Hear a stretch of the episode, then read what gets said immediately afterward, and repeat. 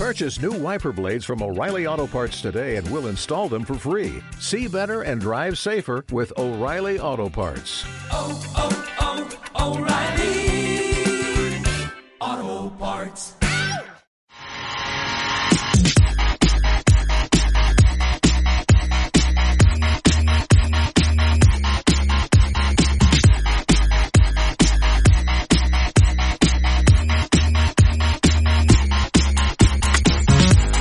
Jueves 6 de la tarde y reconectados no falla en vuestros auriculares. Hola a todo el mundo, estamos aquí una semana más los tres mosqueteros del videojuego, de vuestro programa de radio relacionado con videojuegos para traeros actualidad, opinión, sobre todo opinión. Y yo voy a empezar saludando esta semana a Enrique García porque me enfadó un tuit que pusiste el otro día. ¿Qué es eso de que no tienes hype con The Last of Us 2? ¿Cómo estás? Pero no te enfades, si yo en, en Twitter soy súper friendly con todo el mundo. Yo no. Digo yo ya no. dejé, dejé, dejé mi etapa de, de los años. ¿Qué te ha pasado? ¿Por qué te has, por qué te has desinflado? No, eh, es lo normal, quiero decir. No es que des- la gente la gente que me contestaba al Twitter en plan, ah, no tienes ni puta idea, o, o qué dices, no sé qué. O sea, esto al final se resume a que cada persona tiene un tiempo y unos juegos. Y a mí en este tiempo, ahora mismo, The Last of Us no está entre mis prioridades. Lo que no quiere decir que no vaya a ser un juegazo, que Naughty Dog atesore una calidad increíble en, en todas sus producciones. Pero a mí como estudio nunca ha sido santo de mi devoción. El primer de Last of Us lo disfruté muchísimo y el segundo seguramente cuando lo juegue lo disfrutaré también. Me encantará la historia de Ellie. eh, me encantará la jugabilidad, que se han visto cosas muy buenas. Pero no es un juego que ahora mismo... mm, ¿Cómo es la, cómo es la frase? Mm, Vuele lo... no- Te no vuele la cabeza, ¿no? Me no me huele la cabeza, sino que vuele los vientos o algo así. Hay un dicho español que dice. O sea, no, no. Lo jugaré en su momento cuando salga. A lo mejor no en lanzamiento, algunas semanas después o, o meses después.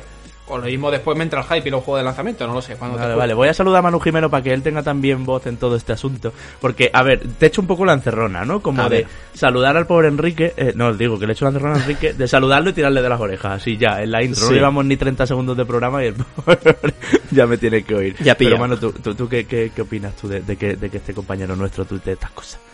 Pues te va a sorprender, pero con el paso de los años, digamos que mi opinión de la primera parte de The Last of Us ha ido cambiando de manera progresiva y tal vez he sido un poquito más crítico con lo que es la obra de Naughty Dog y eso al mismo tiempo me hace también esperar eh, con menos pasión, por decirlo de alguna manera, la llegada de, de Last of Us Parte 2. Eh, sé que esto ahora mismo te pilla totalmente desubicado, no sabes ahora dónde te has metido, si esto es Reconectados o es otro tipo de podcast.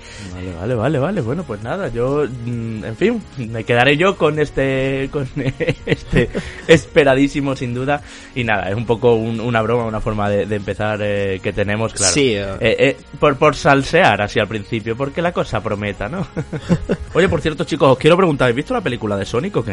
Es otro de los de las cuestiones que No. aquí en la intro No. os tenía que comentar. Vale, y eh, nos decía José Luis Sánchez, voy a recuperar un tuit así, venga, intro aquí un poco a lo loco hablando de todo, eh, que, que nos han parecido las películas de Netflix basadas en Dragon Quest y en Nino Kuni, que si las hemos visto, que la Dragon Quest le ha motivado a comprar el juego sin duda. Yo no las he visto, la verdad.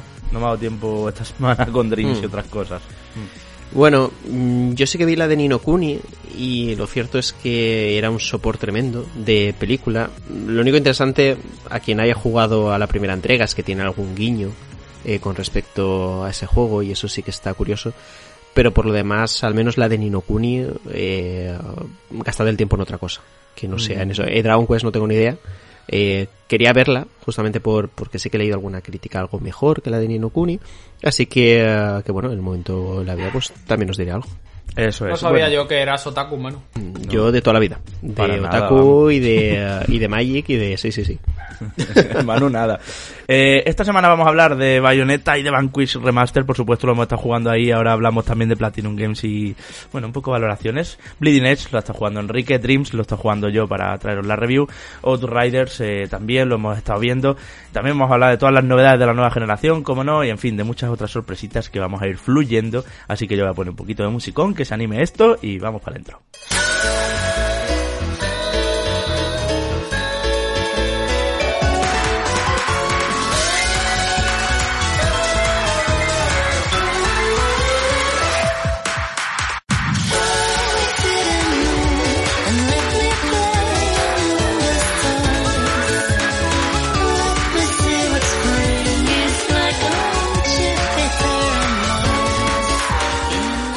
Cumplen 10 años son dos grandes juegos del estudio Platinum Games, estudio que estos días está en, bueno, está en boga de todo el mundo porque sigue ahí con su cuatro de los cuatro anuncios que querían hacer. El primero ya lo tuvimos que se que fue ese de Wonderful 101 eh, remaster que bueno, que iniciaba Kickstarter y demás y ya lo comentamos aquí bastante hace no sé si el programa de la semana pasada o hace dos. Eh, pero bueno, hoy hablamos de Vanquish y Bayonetta, este bundle de décimo aniversario, que pone ambos juegos como mínimo a 1080p en sus versiones estándar de PlayStation 4 y Xbox eh, One, o a 4K en Xbox One X y en PlayStation 4 Pro. Eso además de 60 frames súper estables y bueno, una serie de remasterizaciones ya, eh, lo que llamamos más eh, pormenorizada, de texturas y todo esto. Yo no sé compañeros qué recuerdos tenéis de estos juegos, qué valoraciones te- tenéis de estos juegos. Os decía yo a veces que Bayonetta, eh, que sí, que es tremendo y que genial, pero que mm, no estoy yo del todo ahí en, en el mood Bayonetta, tengo que decir. Eh, pero ahora, eh, teniéndolos así, sobre todo los 60 frames, son muy, muy agradecidos. Tengo que decir que los he vuelto a disfrutar muchísimo y que este bundle me parece muy, muy adecuado. Pues con Bayonetta. Con Bayonetta casi menos. te- Con te Bayonetta pasa- agüita. Te pasa, te pasa, te pasa un poco a mí como lo que hablamos al principio, que Sí. no te llama Bayonetta, pero a mí me flipa. Eh, Claro. El primero, el primero sí que es cierto que el primero, eh, el salto cualitativo y cuantitativo que hay con respecto al segundo es brutal. Entonces, yo de hecho el segundo no lo jugué cuando salió en Wii U, Mm. eh, lo jugué en Switch cuando sacaron el pack y jugué, me volví a jugar el primero en Switch y después salté al segundo y a la media hora de estar jugando el segundo te das cuenta que el, el salto de calidad que había pegado Platinum Games de un juego a otro. Sobre todo, Enrique, Eh, que es más luminoso el 2, en el sí, sentido sí, de que hay más escenarios de día, ya la propia ciudad está tipo Venecia al principio y todo eso. Eh, más colores. tiene, tiene un salto en todo. O sea, visual, a nivel de estabilidad, Ah, a nivel de personajes, a nivel de historia, a nivel de duración, a nivel de jugabilidad, a nivel de banda sonora. O sea, es brutal el juego. No sé, no sé lo que van a hacer con el 3, pero superar lo que hicieron con el 2 está complicado. Eh, y sobre todo, a Vanquish, le, a- yo creo que de estas remasterizaciones, a Vanquish es el que mejor le viene. Porque ya fue un juego que en su momento presumió mucho de velocidad, que de hecho es de lo que va, de pegar tiro y no parar de moverte. y deslizarse a toda y leche. deslizarte. Y claro, a eso le metes ahora más frames, le metes más resolución, y le metes más todo y es un espectáculo. Pero escucha que es que es súper agradecido. Me ha sorprendido, de hecho, voy a decir, Bayonetta, así en 4K y eso, porque yo lo juego en PlayStation 4 Pro, por el código de review que nos mandó Coach Media, eh, se ve peor eh, Bayonetta que Vanquish. Y eso que Vanquish es más antiguo. O sea, que, que mm, es mucho más agradecido el estilo jugable, el estilo estético también de esas, ya sabéis, en Vanquish, pues ese estilo industrial, ¿no? Como con muchas tuberías, con muchos espacios así como metalizados y tal, que las texturas de la ciudad de Bayonetta o de, las, de los escenarios de Bayonetta, que a veces son pues un poco de estilo, ya sabéis, de más arquitectura más histórica, ¿no? Como de otros siglos y tal. Y, por supuesto los dos van estupendamente a 60 frames y, y son vienen han llegado a consolas ahora de la versión de PC o sea que es que está perfecto y no se puede ir a más con esto. Pero sí que es verdad que en ambos y quizá un poquito más en Bayonetta también está este blur extraño de cuando todo se mueve muy rápido que se mueve muy rápido y que es una auténtica epilepsia eh, tiene un blur estos juegos Bayonetta 2 en Switch también lo tiene eh, que es lo que no me gusta del todo. No sé por qué no podían haber aprovechado para poner la imagen más nítida. Yo creo que es como que va en la naturaleza del juego. Ese desenfoque eh, con el movimiento muy, muy rápido, ¿no? Se me Mm. ocurre, por ejemplo, una forma de verlo rápido cuando activas el tiempo brujo, que ya sabéis que es esquivando justo en el momento y que toda la pantalla se pone en morada y, se, y sale como un reloj girando. Esa aguja que gira del reloj lleva también como, deja como un, como un surco. No, no es nítida girando exactamente, sino que se ve el surco que va dejando. Y, y, y Bayonetta es muy de eso, de, ver el surco, de das una patada y se queda la estela. Y, y, y eso, me- me- me- no sé, es algo que, que no me gustó originalmente y que ahora con el remaster pensé que quizá lo quitaban. Y no, no lo quitan, es parte de la identidad. Mm, claro, eh, no, no me lo hace cómodo del todo, mano. Pero tampoco podemos esperar que, que cambie el juego drásticamente en lo que es un remaster, ¿no? A mí, si os digo la verdad, lo único que me interesa de este bundle es Vanquish. Eh, sobre todo porque, en primer lugar, es mi juego fetiche. Es uno de, de esos títulos que eh, lo juegas sin que eh, apenas se hable excesivamente de él. Yo creo que Vanquish es será para muchos uno de los grandes desconocidos y en segundo, en segundo lugar justamente por eso también, porque va a permitir que mucha gente que había oído hablar de Vanquish, que yo creo que a lo mejor entra dentro de esta categoría en plan, eh, no sé, de juegos un poquito más, eh, más desconocidos como Mirror's Edge, que mucha gente ha oído hablar pero no ha jugado en verdad, que les dará ahora, o tienen ahora la oportunidad de, de poderlo jugar, ¿no? Y por eso justamente me parece que es la, la noticia más buena de, de este bundle que desde luego no tiene ninguna novedad. Háblanos un poquito de Vanquish, Manu, para esa gente que no lo conozca, e incluso te digo para refrescarlo, eh, los que los que lo tengan pendiente y, y quieran saber exactamente que, bueno, ¿es un Gears of War o cómo funciona exactamente? Porque es un shooter de coberturas al final, lo que pasa es que el movimiento es importantísimo, ¿verdad? Y los tiempos, para, los, o sea, parar el tiempo no del todo, sino ralentizar el tiempo. Los tiempos van al saltar por cobertura, al hacer cosas muy espectaculares y auténticas coreografías de disparo, que son momentos cinematográficos, claro. Sí, realmente, a ver, mm, para explicar al menos lo que es eh, la cámara que usa Vanquish, incluso el tema de, de coberturas, hacer la, la comparación con Gears of War eh, puede a la gente hacerle imaginar cómo es el juego en sí. Pero realmente no hay nada que se le parezca a Vanquish. Vanquish sí que es cierto, es un, es un shooter en tercera persona, pero las diferentes interacciones que existen con los saltos, con los golpes de melee, con el tema de la, de la ralentización del tiempo, hace que sea prácticamente único en su especie. Para mí es uno de los títulos de Platinum Games más redondos que tiene. Y yo creo que de los pocos juegos que al terminar he dicho, ya, ya se ha acabado, ¿por qué no me da más? ¿Por qué no tengo más cosas que disparar, más enemigos a los que matar, Sí, sí, sí. más misiones? además- Es que, te seca la boca, ¿eh? Este Sí. juego es- Es- es- debería poner eso en la caja por detrás, te seca la boca. Claro, reconectados. seca la boca. Eh, eh, eh, es un título que, que si algo tiene de malo es que es extremadamente corto. Mm. No sé si llega a las 5 o 6 horas. eh, Es muy corto, y os hablo de un Sí. poco de memoria. Imaginaos Sí, sí, de, sí. de- de- pues de los años Pero que hará. eso, eso es muy común, Manu, de la Platinum, de Sí. la Platinum Games que te hace el de Transformer, que te hace el de las Tortugas Ninja. Hmm. Y al final son juegos de eso, 5 o 6 horitas que van al pie los juegos y ya está. Pero que Sí, también sí. tienen nueva partida plus normalmente y le puedes dar siete vueltas y para hacerse todo hay que darle ocho vueltas. Y Sí, en, en- tienes todo en- clase en este S. caso, en este caso, bueno, sí que es cierto que tenía diferentes niveles de dificultad, pero sí que tenía como una especie de, de misiones eh, eh, después del juego donde te enfrentabas a hordas de enemigos, ¿no? Y tenías como que conseguir pues esas calificaciones para intentar eh, derrotarlos, que eran bastante jodidas además, ¿no? Sobre todo si, si quieres el platino, por, por ser más completista y lo que sea, era una auténtica locura. De hecho, años después eh, creo que pude hablar con César y, y leer algunas guías de trofeos y vi a gente sudar sangre, sudor y lágrimas para poder conseguir el platino de este título. Eh, yo creo que cosas características, eh, sobre todo el deslizamiento, además del tema de los saltos y, eh, y pararte en el tiempo mientras disparas, hacían que, el que en el juego todo el movimiento fuera extremadamente orgánico, todo cuadraba bien, todo era estético. Que yo creo que es súper importante cuando hablamos de, de un título de estas características. Con que no es mucho un estilo, ¿verdad? Claro, Sí, sí, sí, sí. porque en el hack and slash, al final, las combinaciones de botones hacen que todo el movimiento sea estético, pero es que en un título donde no tienes nada que te enlace, que los propios movimientos eh, entre sí te generen esa sensación, es algo súper positivo, ¿no? Eso de que coges el mando, te pegas un par de deslices, te vas a una cobertura, de repente saltas, vas por los aires, se ralentiza el tiempo y matas a dos o tres enemigos.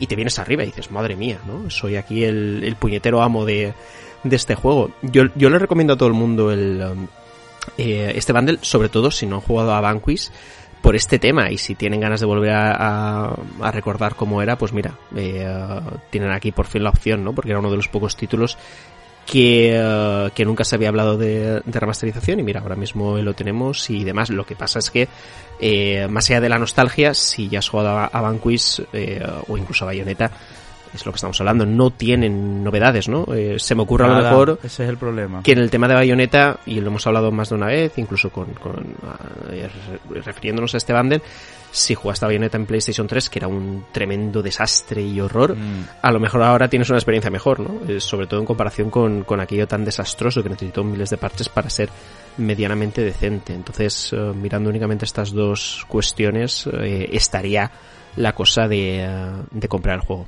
Hay que decir que ambos juegos también, lo quiero señalar, eh, son juegos de autor, porque Vanquish es un juego de Shinji Mikami, que sabéis que es papá de Resident Evil y también de Resident Evil 4.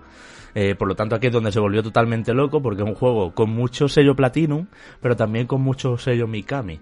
Ya sabéis también que este tío hizo junto a Suda 51 aquel Shadows of the Damned y demás, o sea que eh, es otro de esos experimentitos suyos, aunque es verdad que es un juego más industrial, quizá más genérico a veces en los artes y eso, no se sabe exactamente si esto es eh, una cosa u otra, por ver un arma o algo así, y las barras de vida verdes y rojas y todo eso pero sí que es verdad que luego en gameplay es un absoluto despiporre de, de, fuegos artificiales, ¿no? Por así decirlo, y además muy satisfactorio a los mandos. He encontrado que era algo que se le olvida a uno. ¿Cómo funciona la vibración en estos juegos? ¿no? O sea, la sensación de tacto eh, cuando, cuando recibes o cuando das tú. Y incluso cómo funcionan también los, eh, los bloqueos justo en el momento eh, adecuado. En el caso de Bayonetta, lógicamente es fundamental porque activar el tiempo brujo es la única manera de tener éxito sin ser dañado y todo eso. Pero Bayonetta, que es de que es de mm, del creador de Devil May Cry, no me sale ahora, de Hideki Kamiya. Eh, es otro juego igual, súper de autor, es un juego rarísimo, ya lo comentamos aquí en su día cuando analizamos eh, los de Switch 1 y 2, ahí podéis eh, acudir a ese programa, creo que fue en la primera temporada. Y, un juego pues eh, estridente en muchos puntos, ¿no? Una bruja que come chupa chups y, y, que va ahí de, de fatal, pero con, con- matando a, a angelitos extraños con formas extrañas que no sé, eh, que se mueven de maneras extrañas siempre. Es todo con un punto muy provocador y todo eso, eh, sobre todo por el tema religioso. Eh, porque tira directamente de los evangelios y de criaturas sacadas de la Biblia y demás, pero pero que tiene una, un tacto súper particular, un tacto que va muy rápido y a mí hay una cosa que tengo que decir que he redescubierto y que quizá por eso me chirría un poco Bayonetta. Es una tontería, pero amigos oyentes, si a algunos también os pasa, eh, en comentarios porque no me sentiré solo. y es que el botón de esquivar es justo el mismo que si le das dos veces se convierte en pantera y, avanza rápido. Entonces, me ha pasado, no sé si porque vengo de otros géneros, eh, más contaminado por los souls o yo qué sé, eh, me ha pasado que continuamente se me, se me activaba la pantera. Eh, porque claro, le- cuando quieres bloquear en el momento, le das un toque, pero a veces le das dos para asegurarte que lo metes exactamente en el momento. Y es, es viable, no hay castigo por darle dos veces, sino que si el primero falla y automáticamente le das dos veces, pues la segunda puede ser que entre.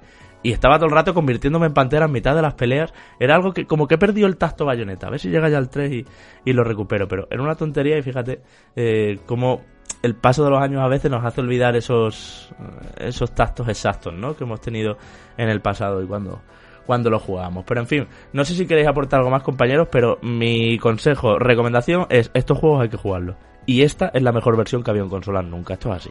Hmm. Yo eh, simplemente quería hacer una aportación. Eh, Existe una tienda de ropa de fitness masculina y femenina que se llama Vanquish. Ya está. La, la prom- la promoción. No, no, es que eh, eh, Pero aquí antes en España. eh, Sí, no, no, no, no, y qué va, sí, es que antes buscando eh, cuáles habían sido un poco las sensaciones de la gente, eh, porque yo Mm. me suelo informar ya no solo mm, de contrastar opiniones con compañeros del sector, sino también en foros a ver qué piensa la gente, ¿no? Eh, me ha aparecido un anuncio de, de Vanquish, y yo digo, un anuncio de Vanquish, y, y resulta que es una tienda de, de fitness donde salen tíos mazaos eh, probándose eh, las camisetas y los pantalones para irse al gimnasio y machacarse y demás. Y me ha llamado la atención porque digo, esta tienda eh, no es española, esto debe ser eh, americana o lo que sea, y me está saliendo publicidad aquí en España. O sea, tienen un problema muy grave de segmentación. Y nada, es mi aportación al, al debate. Yo, aparte, lo- por, para acabar con esto, deciros también que ha dicho Javi que es la mejor forma de jugar a Bayonetta. Eso por un lado. Pero desde consola, luego, sí. Es la mejor forma de jugar a Bayonetta en consola si venís de la versión de PlayStation 3. Sí, sí, lo ha dicho Manu. aquello sí que era un puto horror. O sea, eh, ¿recordáis cuando salían versiones nefastas en. que de vez en cuando le toca una consola y otras veces le toca otra? Pero bueno, esperemos que eso no pase en la próxima generación. Sí, sí, sí, sí, sí, lo he dicho yo antes. Es decir, era uno de los motivos principales para pillar Bayonetta, eh, que es lo típico de... Hay una serie de juegos, creo que a partir del año 2012 2011 incluso, finales de 2011, principios de 2012, los juegos en PlayStation 3 empezaron a verse incluso mejor en, eh, que en 360. Pero hasta entonces, todos esos, todos esos años, era un drama. Era un drama Sí, el sí, tema de, de rendimiento, de... Red Dead Redemption también iba fatal. Sí, el, el cortacésped. Fallout. O sea, en, en, en Red Dead Redemption era el cortacésped que no había césped en, en, en PlayStation 3. No había tanto césped, no, no, no trolees. Bueno, bueno, casi casi, pero ya me entendéis Había menos arbustos en número. Además hay capturas muy, muy curiosas por ahí que Sí. podéis ver.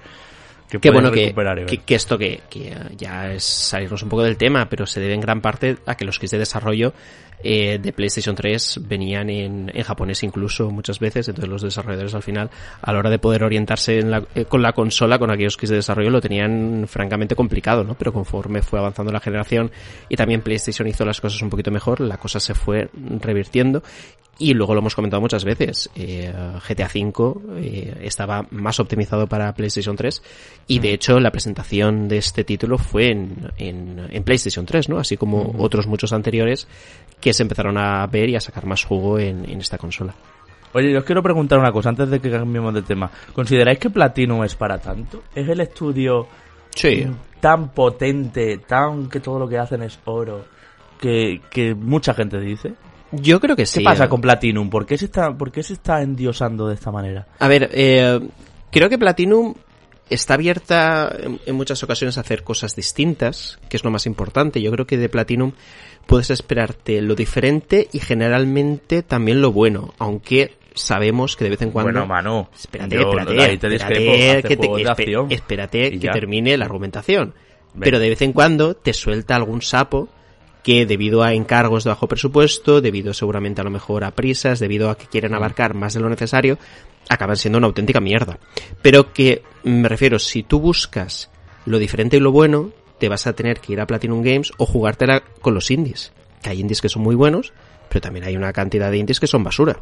Entonces, digamos que eh, si estás en ese punto en concreto, Platinum Games te lo puede dar, sobre todo enfocado a la acción, claro que sí. Bueno, es que no se puede decir que Platinum haga...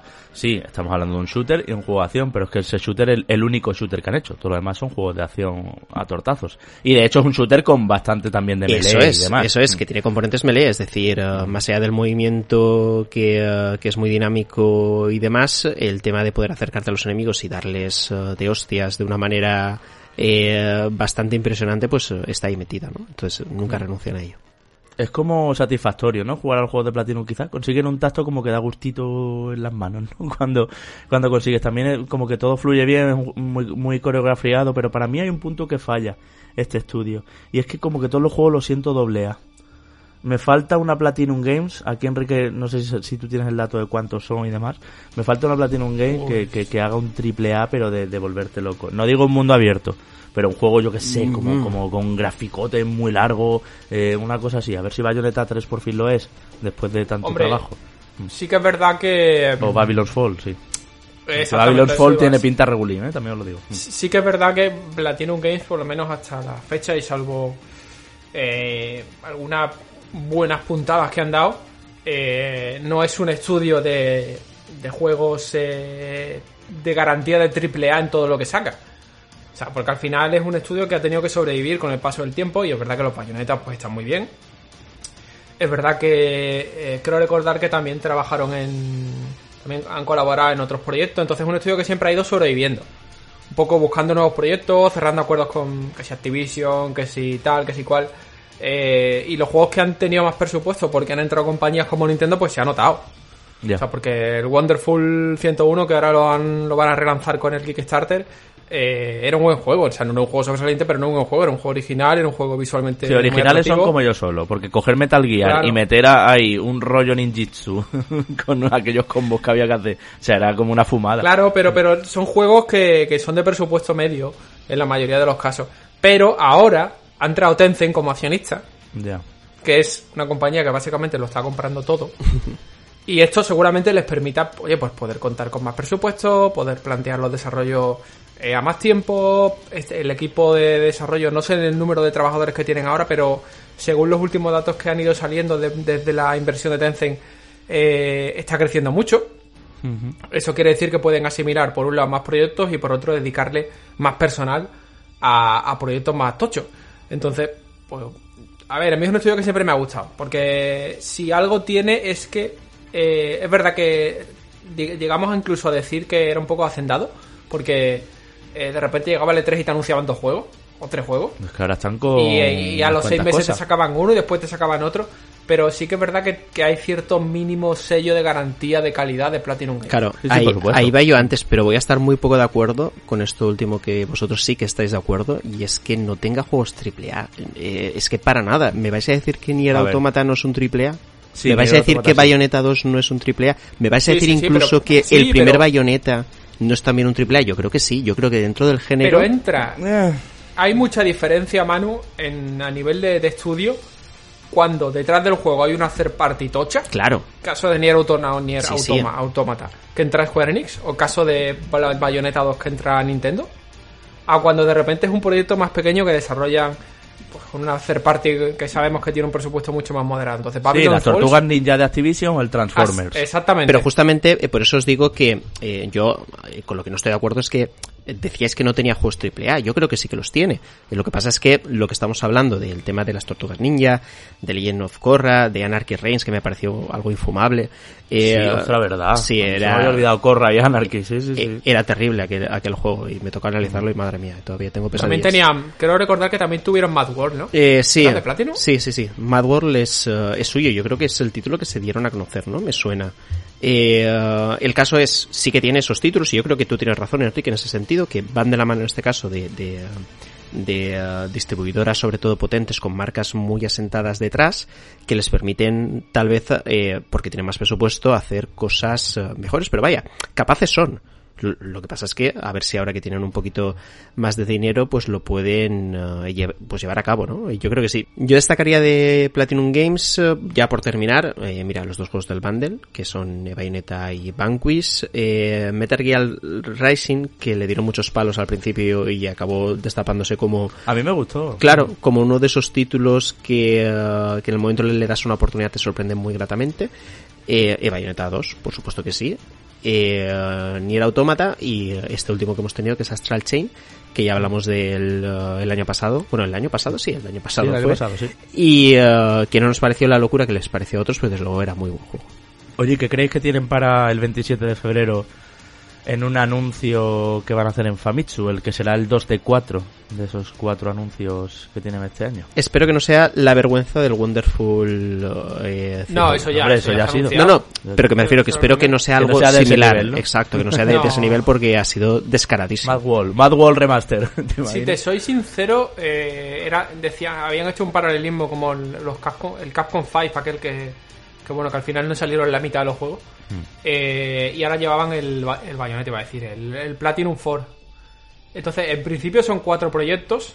Eh, no, no, no, no creo que sea Bayonetta, porque un anuncio de Bayonetta con Nintendo como editora, eh, Bayonetta 3 quiero decir, dependería directamente No, de, será el de un. Nintendo Direct. Ese será el último de los cuatro, yo creo, Enrique. Y no lo va a hacer Platinum, efectivamente. Será un Nintendo Direct y a lo loco, sí. Entonces yo no descartaría, porque también han dicho que mm, también una de las cosas que han comentado en- con entrevistas posteriores es que les encantaría sacar Bayonetta 2 en otras plataformas, pero que no pueden. No pueden. Ya no por tanto de derechos, que seguramente Nintendo les dé el ok, sino por una cuestión de recursos y de, de inversión y demás. Entonces, dicho esto, yo sé que nos gusta, pero a mí no me. Yo no descartaría que fuese otro Kickstarter con otra cosa. Con otra- la recuperación O sea, de Scalebound. O algo. Pues mira, ¿Te eso a lo mejor. Eso sí que me. Eso sí que Estaría me lo creo más. guapísimo eso. Bueno, estaría guapísimo para que luego el juego me. Pero bueno, o yo que sé, o Star Fox Zero mm, re, remasterizado que tuvieron ahí ellos participación también. No sé, no sé en qué será, pero bueno, será la semana que viene. No sé si llegaremos a tiempo con el programa para comentarlo, pero ahí estaremos encima.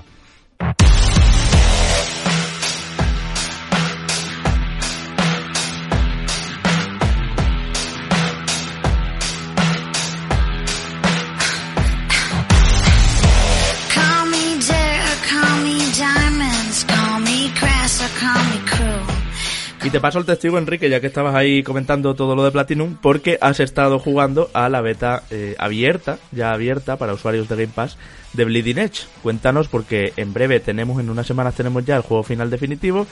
quiero impresiones y a mí me sigue oliendo tan mal, yo lo siento. Venga, vamos estoy, a- vina- eh, estoy vinagrete- eh, vinagreándote hoy esto, pero... pero fu, fu, fu. Hoy, hoy te ha llegado el, el, el, el vinagrismo. No, no, no, no, con el bundle de Bayonetta Banco y estoy a tope con eso, ¿eh? Estás feliz. No, pues a ver, Bl- Bleeding Edge.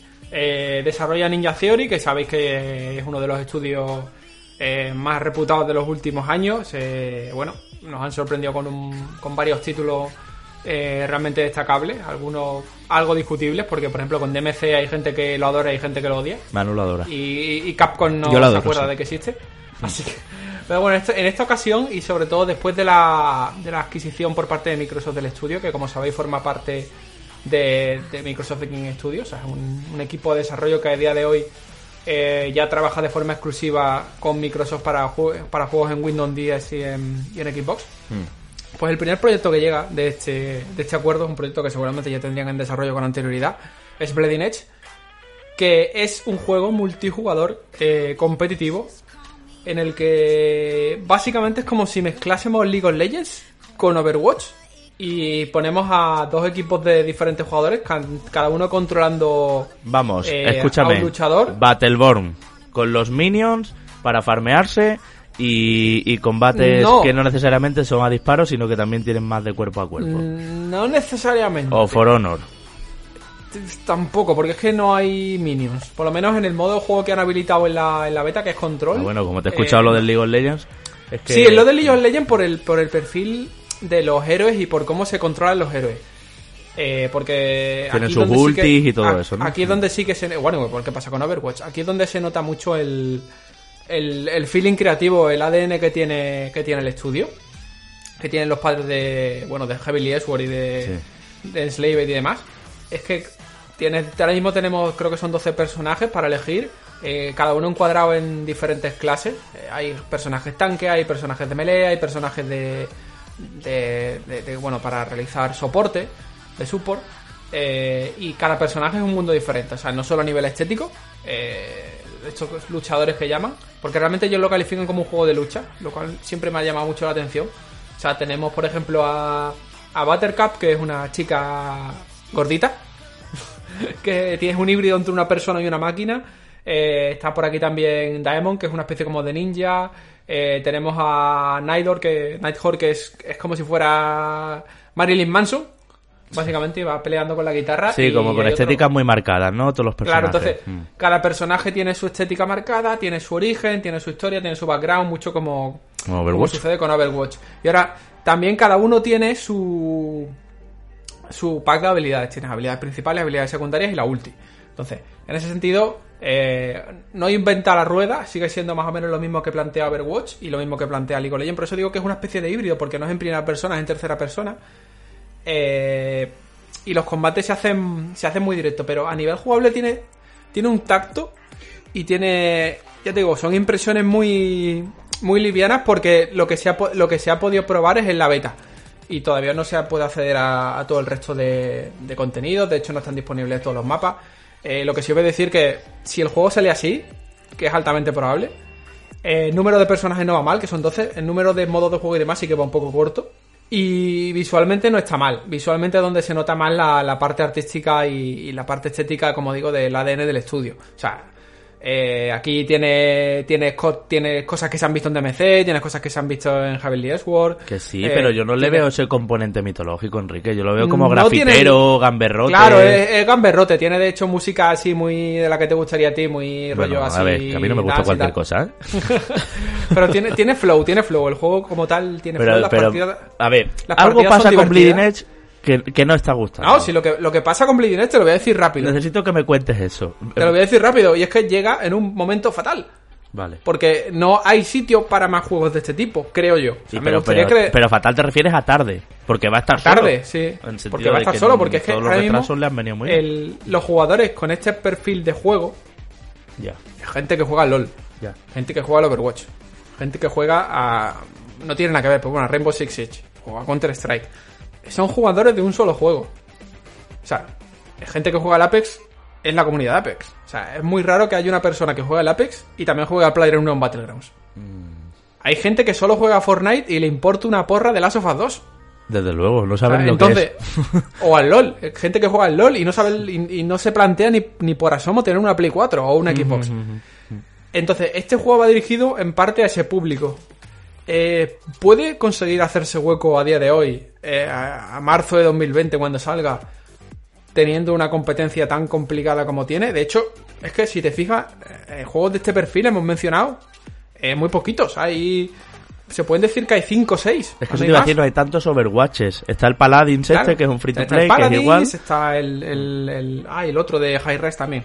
El Smite, pero no es como... El Smite, claro. Pero no es como Overwatch. Sí, pero, pero son juegos que entran en un rango más o menos similar y son juegos que dentro de lo que tienen consiguen Hmm. Sí. posicionarse con una comunidad más o menos no, no excesivamente grande. Bueno, bueno, Pero Enrique, casos, ¿y cuánto valen? ¿Son todos free to play? son muchos free to play, claro. Es que Bleeding Edge encima, pum. venga. Bleeding Edge, Bleeding Edge es, creo, una apuesta de Microsoft para tener algo multijugador que no sea Halo en Game Pass. Mm, Eh, visto así como una apuesta a largo plazo de contenido, visto, visto así como una apuesta a largo plazo de contenido, en el que ahora cuando llegue la, la, la One Series X y le diga a los usuarios, pues mira, tienes con tu suscripción a Game Pass tienes todos estos contenidos y además si te gustan los juegos multijugador tienes acceso a Halo, Gears of War, tienes Bleeding Edge, tienes no sé qué, tienes no sé cuánto y todos estos juegos free to play que además como tienes el, el Game Pass, son de acceso libre. Entonces, Microsoft aquí está apostando por un contenido a medio largo plazo, como Sea of This. Sea of Thieves. O sea, esto es así, es una apuesta. Eh, si te fijas, hay muchos juegos de los que hemos mencionado. eh, ni LOL ni ninguno de estos están en, disponibles en Overwatch y están consolas, pero eh, puede tener cierto nicho de comunidad en lo que es la plataforma de Xbox. Pues a lo mejor. Pero desde luego no sale en el momento eh, más adecuado y no lo va a tener. No lo va a tener fácil porque además otro punto importante del perfil de jugador que consume juegos multijugador como estos es que es una criatura de costumbre. Y es que el que juega a Hearthstone se pega 5 años jugando, jugando a Hearthstone. Y luego se Y pasa para a, que a deje-. Para, y para que deje Hearthstone tiene que pasar algo grave como... Bueno, grave, algún tipo de cambio radical o que llegue otro juego y te haga las cosas como tú quieres que las haga Hearthstone, cosas así. Igual que el que juega Counter-Strike eh, se pasa Rainbow Six Siege de forma muy rara.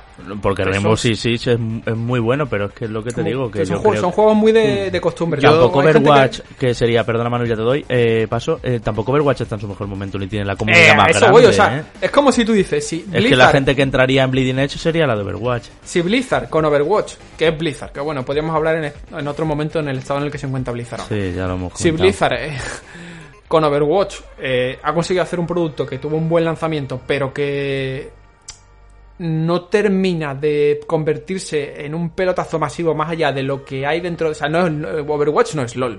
O sea, tú te vas ahora mismo a la puerta de un colegio, hablas de LOL y seguramente hay un, mo- un 80% de los niños, o de Fortnite, un 80% de los niños, 90% de los niños, 99% de los niños van a saber lo que es Fortnite. Mm, Si dices que es Overwatch, a ver cuánto lo saben. Más puristas, Entonces, es un género muy complicado en el que entrar, a pesar de, como digo, el juego es divertido, pero me da pena porque, y me gustaría confundirme un montón, pero me da pena porque creo que Ninja Zero le va a tener muy complejo con este proyecto. Y en cierto modo tampoco me preocupa mucho porque el estudio cuenta con el apoyo absoluto de Microsoft hoy día. Y al final esto es liberar un poco la mente, probar otras cosas, experimentar con otras ideas y esto eh, puede terminar dando sus frutos en el futuro porque ¿quién, quién nos dice que en el caso del título que tú mencionabas antes, eh, en el caso de Gearbox, con Battleborn seguramente aprendieron cosas que les sirvieron después para meterlas en Borderlands 3. Y aquí pues esto no deja de ser una inversión, como digo, a, largo plazo. Seguramente Microsoft no espere que de repente esto tenga 10 millones de jugadores en el primer año. Pero bueno, si, si consigue tener una comunidad eh, medianamente sólida y generar una- unas interacciones en la consola y en PC importantes, a lo mejor este proyecto, con, que además es un proyecto mo- modesto, que es un proyecto que no ha contado con un equipo de desarrollo excesivamente grande. De hecho, es bastante pequeño. Eh, pues a lo mejor sí que le salen los números a ya no solo a, a Ninja Theory en este caso, sino a que yo creo que ha hecho un buen trabajo, sino a, a Microsoft. Hablaremos en la review. De todas formas, Enrique, Quiero que- escuchar que estás, dando, estás ya mucho la chapa, Enrique. eh, Sí, y, sí. y No, no, perdona que digo, te interrumpa. Eh, No vengas a hablar bien de Eh, no, es, que, es que es verdad, aquí al podcast eh, tenemos que empezar a, a- a ir así, porque o das tú tiempos. la chapa, Javi, o nos interrumpes tú, o va Enrique y No, cuenta aquí. La verdad es que yo interrumpo Sí, mucho, sí, sí. que Entonces decirlo, aquí sí. eh, ya tenemos que empezar a hablar un poquito claro. ¿eh? Y Vamos a ver, Enrique, si, si es que eh, te, Vale, voy, pon orden. eh, te voy a dar eh, la razón. Es decir, te estaba escuchando y yo te digo, tienes razón, pero quiero cortarlo ya para darle la razón. Eh, el único enfoque distinto que te vengo a dar es que tal vez incluso Mi- Microsoft no piense en que esto tenga éxito. Simplemente que sea ese añadido para el Game Pass que permita Claro, tener una oferta completa, dices, pero que asuma, por supuesto, que el juego no va a tener ni Perry que lo pueda jugar. Eh, pues Porque seguramente el mercado está copado, y tú lo has dicho muy bien. Por un lado, el, el League of Legends, que es el rey, Dota 2, que es eh, el, el príncipe o la princesa, y luego tienes a Overwatch, que sería lo más parecido a lo que es este eh, Bleeding Edge, que yo entiendo que en el momento salga la segunda Pero que parte. ¿Tiene que ver Dota y LOL con Overwatch? Yo de verdad que No. no. Esta, esta A ver. argumentación no lo entiendo. Por el tipo de público Claro, sí. el tipo de público también y sobre todo por el hecho de que tú tienes un mapa, tienes una serie de héroes, lo que no tienes son minions en este caso. Sí, bueno, en este caso vale, no hay minions, vale. pero al final el concepto no es no es tan tan ti- distinto. Lo que pasa es que No, sí, Manu, sí, a ver, si razón tienes y creo que coincidimos en esto. Ya lo último que, que creo que se puede destacar de, de, de Bleeding Edge es que es un territorio complicado y además hay que añadirle el factor de juego como servicio. Aquí eh, Ninja Theory tiene que tener claro el plan de contenidos. A día de hoy en la beta se pueden se puede jugar con, con- con los héroes que hay de lanzamiento. Sí. Y cada héroe, digamos que tienes un tipo de, de puntos que te permite desbloquear skin, que te permite desbloquear eh, celebraciones y cosas. Lo típico en este tipo de juegos. O sea que no hay, no hay, no hay progresión de cara a que tu personaje mejore, sino que Sí, todo- hay progresión a nivel de... No recuerdo cómo se llamará el- en español el cacharro, pero bueno, tienes como una especie de chips que te los pones y te van dando Bueno, más sí. porcentaje en velocidad y en cosas así. Ajá, Eh, y, cada, y va subiendo de nivel cada personaje, no el jugador. A mí esto me Entonces, gusta, eh, porque una de las cosas, claro, yo no soy de la generación LOL y todo eso. Una de las cosas que a mí me, siempre me. Ish, es que, que no hay progresión en estos juegos. Cada partida empieza y termina y ya está. O en los Battle Royale, por ejemplo, ¿no? Pero claro, mm, ya sabéis que yo, mi perfil de jugador, pues no de estas cosas. Pero a mí, a, mí me gusta eso. Que, que como como el Call of Duty, que voy subiendo niveles, voy mejorando, desbloqueando herramientas, voy eh, mejorando mi personaje. Que luego en realidad todo se equilibra. Es como en Destiny, que da igual todo lo bueno que sea tu guardián, que en cuanto te metes al PvP, eh, se equilibra todo para que juegue todo el mundo y no el que tenga 300 horas eh, reviente al que tiene solo hora y media. Eso vale. Pero no sé, tu sensación de jugador de haber progresado y desbloqueado cositas más allá de bailecitos y skin, que es que de verdad yo eh, veo un bailecito y automáticamente estoy fuera de ese juego. De ese juego. Me estoy haciendo viejo, compañeros. Pero bueno, Enrique, eh, total, hablaremos de, del largo y tendido en la review. Eh, lo que te has encontrado te da buenas sensaciones, lo cual también me alegra que hayas traído un Sí, sí, poco sí. De, de aire fresco, aunque entendemos, y, y corrígeme si me estoy equivocando, la lectura que te estoy haciendo así a modo de resumen final, no es el momento en sentido de llega tarde. Estos juegos, sus comunidades ya están divididas de otras maneras y, y quizá había que haberlo reenfocado de, de otra forma, no ponerle precio a este juego y que fuera como un servicio ahí metido en el Game Pass, yo qué sé. En fin, veremos cómo fluye. De momento la beta bien, eso sí, te pregunto, había partidas, había gente jugando, todo en orden con eso, ¿no? Sí, claro, hombre, como, como cualquier tipo de beta en la que la gente sabe que es algo gratis y entra a tropezar. Pero, pero viene el matchmaking, no se caía. Sí, sí, todo sí, eso. sí, bien, bien, sin lag y eso. O sea, por lo menos en las partidas que pude jugar el fin de semana, bastante bien.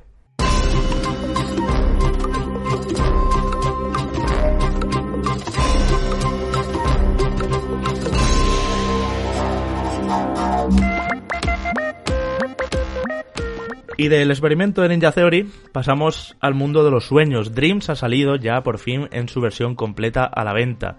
Además, a precio reducido.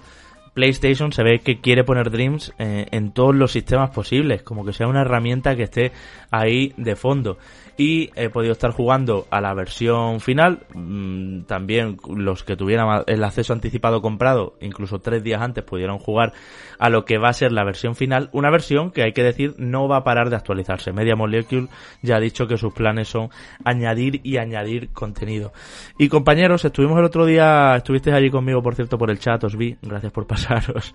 Estuvimos en el, en el twitch.tv barra reconectados, ya sabéis, el canal de Twitch de reconectados. Estuvimos jugando a lo que es el sueño de Art, que es, eh, viene a ser el modo historia que ha creado la propia Media Molecule, eh, dentro del juego y con las herramientas que da el juego y con las reglas que da el juego a la hora de crear.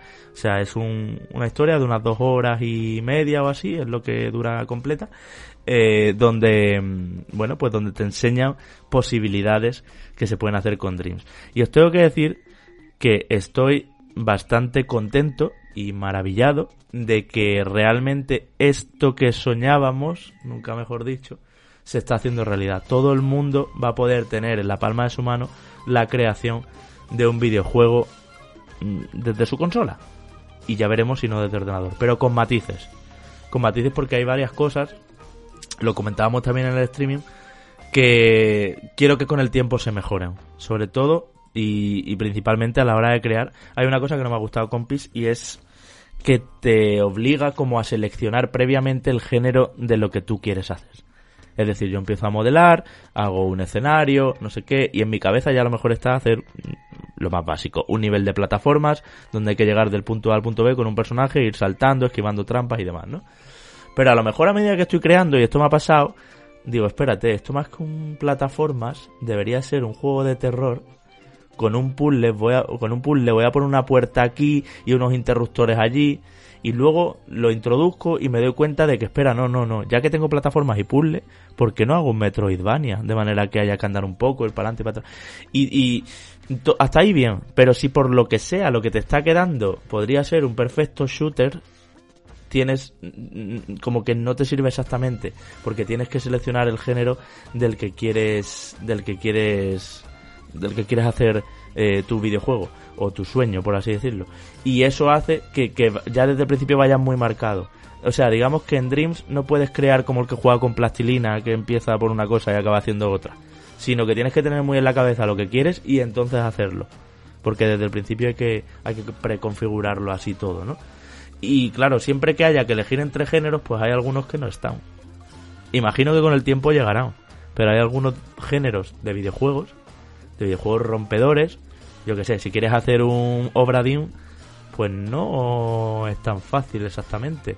¿Puedes hacer una aventura gráfica point and click? Sí, de hecho el viaje de Art, sea, perdón, el sueño de Art, el, el modo historia, es una aventura gráfica en su núcleo. Lo principal es una aventura gráfica, luego intercala otros géneros, pero pero lo que lo que te ofrece para hacer una aventura gráfica eh, se me queda un poquitín corto. Que a ver, yo entiendo que esto es cuestiones del lanzamiento, ¿eh?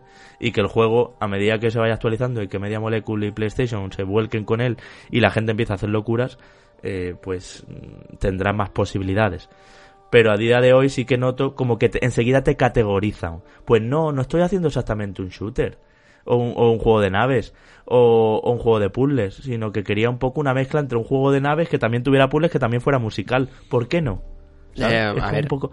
Esa categorización es lo que he encontrado, Manu. sí. Ya, a ver, yo entiendo lo que dices, pero también me, me pregunto si no está siendo demasiado exigente para lo que acaba siendo Dreams. Es decir, Pues sí, Dreams son sueños, pues yo soñaba con que esto era un, un, un, un cubo de barro y te decía, moldea, haz lo que te dé la gana. Eres diseñador de videojuegos sí, en tu play. pero al final entiendo que hay ciertos límites que no conocemos Claro. porque no somos eh, programadores y para simplificar a lo mejor, simplificar entre comillas, ojo, que, que esto es extremadamente complejo, el, ya no solo el desarrollar Dreams en sí, sino el meterte ahora dentro, ¿no? Y crear algo con las herramientas que te han dado, eh, dentro de, de- de esa complicación tendrá que poner como unas guías maestras eh, mediante las cuales ellos puedan dotar de herramientas, ¿no? A, est- a estos jugadores.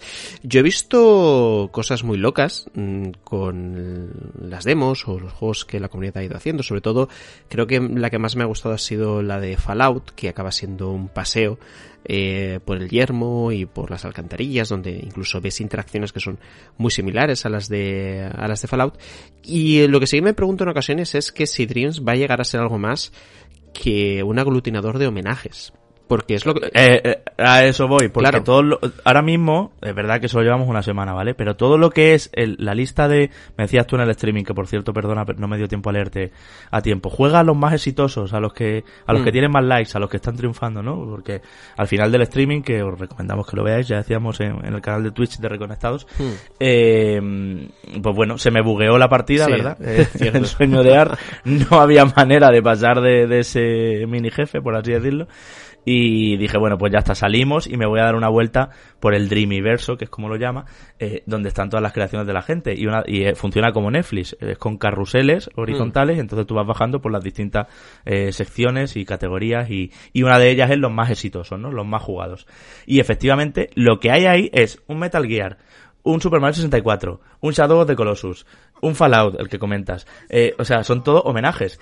Y me da miedo que al final esto sea, pues eso, una forma de hacer homenajes y hacer remakes en Dreams de juegos clásicos. Sí, eh, sobre, eh, sobre todo porque al final yo creo que por un lado la prensa tiende a ensalzar estos homenajes porque es lo curioso y lo que eh, atrae visitas en muchas ocasiones. Yo reconozco que a mí, a mí, no solo que atrae visitas, mi visita la tuvo. Claro. O sea, yo me fui como loco a ver homenajes. Exacto. Y Lo reconozco. Y, y- eh, y no luego sé, es justamente un- eso que dices, que el propio usuario, claro, está hablando de, de visitas en, en el aspecto de usuario y de, y de periodistas que hacen noticias al respecto y que por eso tienen mayor repercusión estos homenajes que hablamos, pero también del propio usuario de Dreams, que cuando entra y ve mm, Super Mario 64, eh, quiere entrar y quiere ver qué es, y si le ha molado, pues le da like y de esa manera la cosa eh, sube bastante. A ver, yo sí que tengo un poquito de... eh, por hacer el, eh, el paralelismo de, del feedback, por decirlo así, o de la experiencia que se extrajo de cuando Media Molecule hizo mm, algo parecido con Little Big Planet. Las cosas que se veían eran loquísimas. Y lo que pasa es que eran loquísimas y funcionaban muy bien porque entraban dentro del ecosistema de Little Big Planet. Con lo que al final... que es un plataformas 2D donde Claro. pueden meter géneros, pero bueno, no Exacto. Aunque sí que es cierto que con Little, con Little Big Planet 3 la cosa ya se fue un poquito de madre y ahí se, se veían Sí. cosas más grandes porque te, te daba el sistema eh, oportunidades para poder hacerlas, ¿no? Yo creo que eh, esa primera, ese primer acercamiento que tuvo Media Molecule con el tema de las dos dimensiones y la creación de, mundos fue muy interesante, fue algo extremadamente divertido. Esto con más recursos debería de ser exactamente igual, yo creo que lo, lo acabará siendo, pero eh, de alguna manera mm, va- vamos a ver si al final Dreams tiene importancia también como juego de juegos en el que si tú no eres creador puedas disfrutar realmente de todo lo que hagan los demás. Y un poquito mm, en este sentido iba lo que yo decía de que esperemos que no se convierta en un aglutinador de homenajes. Porque sí que veo que esta sería la única manera de que alguien como tú o como yo, Javi, no sé Enrique, tú Enrique, a ti te mola construir cosas y crear. Me encanta, me encanta. Yo soy una persona muy creativa, ya lo sabéis los dos. Pues mira, así que... Enrique... Este es el que se va a encargar aquí de Exacto. toda la revista. Enrique sería el que un juego de estas características empezaría a crear cosas para que tú y yo, Javi, las disfrutáramos. Pues eso digo, ¿no? Que esa vertiente que se pueda ver atraída como nosotros, que es- estamos como con muchísima curiosidad para ver qué es Dreams, pero que nos da miedo el adentrarnos, porque sabemos que no le vamos a dedicar ni un mísero segundo a crear absolutamente nada. Tengamos también un poquito de opción a, a- a poder disfrutar, ¿no? De, de las creaciones de los demás fuera de los homenajes, claro. A ver, yo me he tenido, Manu, que, que meter bien, porque No, ya, ya. para traerte una review en condiciones así espero que no me esperen más creando, o sea, después de este programa, salvo que tengamos que volver a hablar de Dreams y ahí estaré haciendo mi trabajo. No me gusta crear. En Dreams es particularmente complejo. No digo complicado, digo complejo, en el sentido de son muchos tutoriales. Si dejas pasar unos días entre uno y otro se te va la olla y ya no te claro. acuerdas. Utiliza todos los botones del mando, incluso el sensor de movimiento del mando, ya sabéis que es para mover el duendecito. Mm. Y, y eso es el cursor. Y es, es brutal. O sea, eh, modelar en 3D es un sueño. Eh, puedes hacer realmente muchas cosas aquí. Y de hecho ahora te voy a apuntar una cosica con, con lo que me he encontrado también por ahí que es muy llamativo y es lo que creo que va a hacer hablar de Dreams. Eh, pero es muy complicado en, en- con, un, con un DualShock 4. Quizá cuando llegue a PC empiecen las locuras aquí. Mm, eh, se sentirá menos limitado porque es que realmente ahora mismo, si tú quieres hacer un juego, Manu, que dura aproximadamente una hora, igual tienes que estar seis meses. Todas Sí, las eh, tardes con, conmigo. sí, sí, Entonces es como hasta luego, ¿sabes? Sí que es verdad que poco a poco irá viendo cada vez más assets y puedas... Pero claro, si tú usas assets de los ya creados, todos los juegos tienen el mismo árbol. Mm. A ti te apetece crear tu árbol, que tiene una estética concreta, que, mm, que las ramas dicen lo que sea, yo qué sé, ¿sabes? Pero te decía, hay un punto muy fuerte en Dreams y creo que esto va a dar muchísimo que hablar, casi más que las creaciones de juegos que haga la gente, que serán estupendas muchas de ellas, seguro, como en Super Mario Maker, aunque aquí a lo grande. Y es eh, la cantidad de cortometrajes de animación que, que contiene. Y es, es, es muy bonito, me lo he pasado muy bien. Mm, Casi lloro con uno, o sea, mm, realmente hay grandes directores de cine por ahí eh, que no son nadie y que han encontrado en Dreams una forma de expresión. Y, y ojo, ojo a esto que estoy diciendo, que hay cosas muy muy interesantes y de hecho en las listas de, de los más de los más exitosos y tal, ya hay alguna que llama mucha la atención. Y también experiencias interactivas de estas que duran solo un minuto, pero que te ofrecen algo que no es un videojuego, pero, pero que te remueve un poco. Hmm. Porque estás interactuando tú y te está haciendo sentir de una manera especial como no es un videojuego ¿eh? de ninguna manera, pero sientes que está en tu mano lo que está pasando en esa escena en concreto y ya está un minuto, menos de un minuto incluso. Y, y algunas son muy interesantes. Pues eso, eh, habrá que ver exactamente las cosas como, como van evolucionando. Vamos a verlos se- sí o sí en PlayStation 5. eh, porque todas estas Mm. Sí, esto va, esto va para larguísimo, Claro, sin duda. Esto sin es un proyecto a largo plazo. Yo creo que lo que podamos decir ahora eh, no alcanza más que unas pequeñas impresiones y sensaciones de lo visto, de lo vivido, de, de, de un completo, poco ¿eh? lo hablado, sí. Pero eh, yo creo que lo, el- el- lo que tú has dicho acaba siendo la clave. Eh, estamos en el principio. Seguramente van a aparecer muchos más assets, van a mejorar muchísimo el tema de, eh, de la creación, que tú lo has dicho, es complejo, no que sea difícil, sino que, que es complejo, pero porque a cuantos más recursos Son tienes, muchos botones, claro, muchas leyendas, para hacerlo muchos bien- paneles que se despliegan y tienes infinita es, herramientas. es imposible hacer algo así sencillo. Es decir, es, eh, es muy, muy complicado y, y, no había otra manera de llegar a este nivel si no era eh, dando herramientas suficientes y, Es utópico. y que la gente, claro, y que la gente aprendiera lo necesario para intentar llegar a este nivel. Así que prácticamente yo creo que de vez en cuando habrá que ir actualizando las cosas en algún comentario que podamos hacer en algún momento durante el año, durante los años eh, sucesivos, de cómo va a ser Dreams. Yo también marco en la agenda de alguna manera lo que tú dices, su llegada a PC. Yo creo que en ese, ese va a ser un punto de inflexión interesante y vamos a ver muchas cosas eh, locas en noticias y demás relacionadas con, con este juego. Que no está confirmado, Manu, pero que, bueno, que es que huele, huele por todos los sitios. Es que la interfaz es claramente eh, hecha para teclado y ratón, en el sentido de que va a haber atajos de teclado que te faciliten mucho ciertas rutas que ahora hacerlas con el DualShock es un meneo. Y no me quiero dejar también, te decía, ha salido muy completo, ha salido a buen- precio, a 30 euros, y yo sí que diría que cualquiera que quiera eh, que esto vaya adelante y enfocar la industria de la creatividad, por así decirlo, o, o incluso la industria cultural del arte interactivo y demás, eh, con algo así tan soñado, debería hacerse con una copia de Dreams, debería tenerlo siempre ahí, de vez en cuando echar un vistacito a las galerías y a lo que se está llevando y todo eso, y no sobra. Y no sobra y te puede dar muchas alegrías. Ahora bien, sí que lo comentábamos también en el, en el Twitch, pese a ser un modelador de cualquier manera, al final se ve que todo es de plastilina si estuviéramos trabajando con plastilina. O si estuviéramos haciendo papiroflexia, pues al final, aunque puedes hacer cualquier forma, todo es de papel. Pues en Dreams todo tiene esa física media molécula, decías tú, esa física Little Big Planet, donde como que las cosas no pesan mucho. Pero si estoy poniendo un búnker de hierro que cae del tirón, sí, pero tiene algo, tiene un tacto especial, como que hay unas inercias Hmm. que de hecho en, en el sueño de Art, eh, en los niveles de plataforma, hay un... Bueno, el sueño de Art, por cierto, me ha hablado mucho, pero bueno, son como tres, tres líneas argumentales a la vez. eh, dos de ellas plataformeras, eh, que intercalan también secciones de conducción, juego musical, eh, bueno, eh, juego de naves eh, de disparitos, eh, en fin, intercalan bastantes mecánicas, se siente súper variado, pero el centro, el núcleo, es una aventura gráfica point and click súper sencilla, donde puedes ir a, en cada, en cada escenario puedes ir a cuatro sitios e interactuar con cuatro cosas.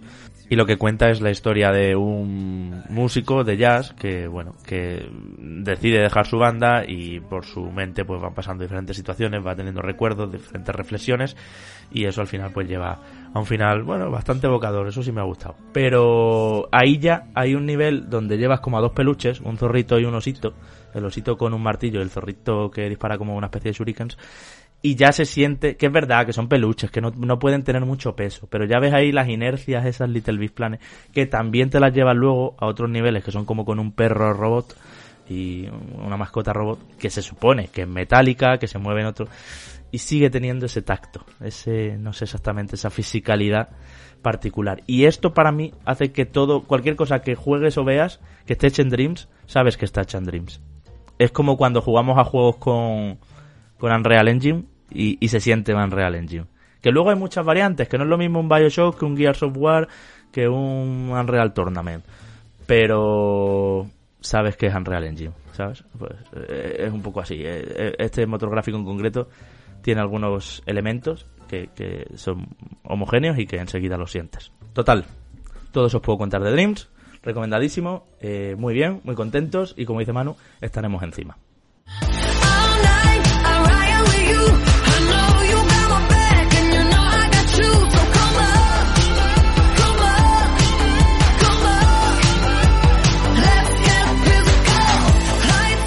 Y por último, para seguir hablando de juegos, Manu, Outriders, título que...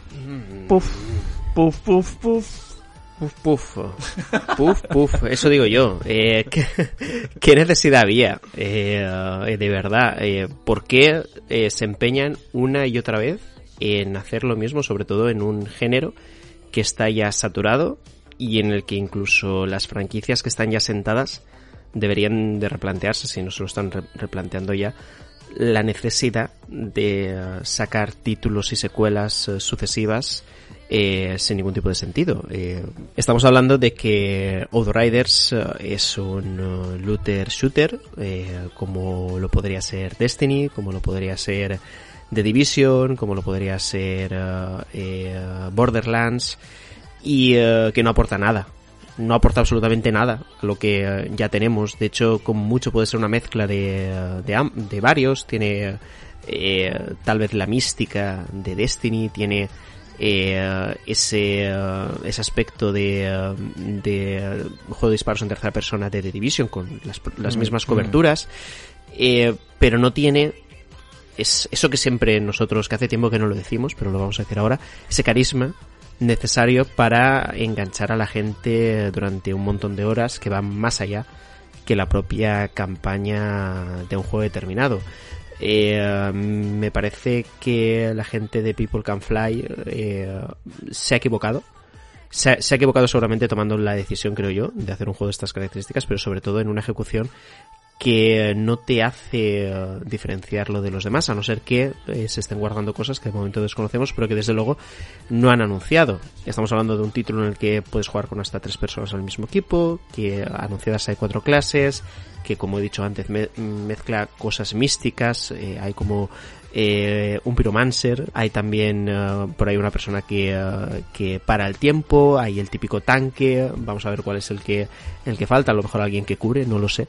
Eh, tiene alguna mecánica interesante como el tema mm, de curar justamente, está hablando de un personaje que pudiera curar, pues el caso es que la mecánica de curar para cada personaje es distinta y eso puede hacer que sea la variedad que le pueda dar al título, pero desde luego mm, aparentemente no es un título de nueva generación, yo no veo eso por, por ninguna Es que parte. esta es otra, que se va confirmado a Play 5 y Xbox Claro, Series X. ¿eh? no- También saldrán las actuales. Sí, sí, pero no, no da muestras de ello, es decir, ¿me vas a decir que esto no puede salir en una Xbox One y una PlayStation 4? Por supuesto que sí, por eso está, está confirmado, pero no y una ves... Play 3 y una 360 también.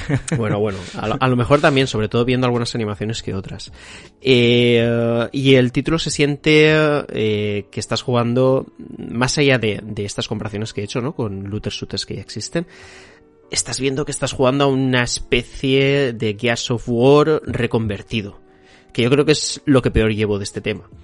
Es decir, eh, déjame la estética de Gears of War en Gears of War y dame algo nuevo. Porque está claro que eres el mismo estudio que hizo Judgment, pero que no dé el cante. Es decir, eh, que me parece muy bien, pero no transmitas toda esa, esa sensación a, a un título nuevo. Para mí, mm, lo que el problema, efectivamente, como dices, es lo genérico. O sea, es un juego que no aporta nada estéticamente, pero es que no sé si pudisteis ver, yo lo he estado viendo, el streaming que hizo la propia People Can Fly cuando enseñó el gameplay, porque es verdad que ha habido impresiones y todos los medios han traído su propio gameplay capturado y demás, pero hubo un streaming oficial y era un bochorno lo que había montado en el chat, ¿eh?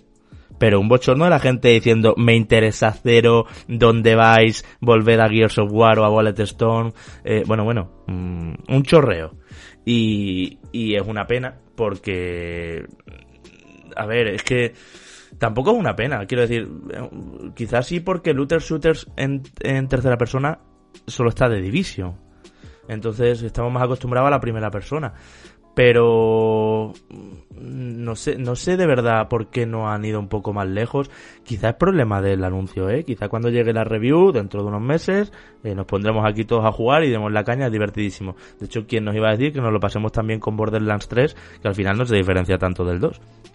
Pero nos encanta jugar. Eh, bueno, mira, mm, con respecto a eso, y si quieres hilando un poquito con este tema, el otro día, Hmm. cuando me dijisteis de jugar a Borderlands 3, que tenía ganas de jugar, pero por vosotros, me pregunté justo esta cuestión. Dije, ¿qué necesidad tengo yo de jugar a Borderlands 3? Nada, no si, te, no te- eh, si Javi y Enrique no estuvieran jugando a Borderlands 3. Y realmente ninguna. Porque Ninguna. A, eh, a la hora de la verdad, no se diferencia nada de Borderlands 2. Es que es verdad, Mm. es que eh, Gearbox se pasó años eh, haciéndose la remolona y tardando en sacarlo para no aportar absolutamente nada. No, es que son manosos juegos eludibles, que están bien. Esto es lo que yo decía el año pasado de Days Gone. Que está bien. Sí, so- pero que so- si no son lo- Pero que si no lo juegas, no pasa nada. Days Gone, por cierto, que está a 22 euros y ya he caído y lo he comprado. Pero- porque como el de review se lo llevó Enrique el año pasado, lo tenía yo ahí a medio. Son buenos títulos, pero desde luego, eh, cuando estamos hablando de secuelas, y esta es un poco la argumentación que lanzaba ya un poquito al principio de, de este debate, es que eh, estas franquicias eh, tienen que tomar ya la decisión